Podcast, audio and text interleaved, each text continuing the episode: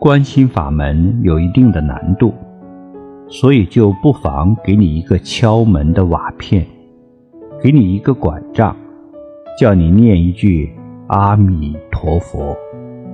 这是把你的千百个妄念集中到一个念头上，集中到一句佛号上面，你就可以以妄制妄。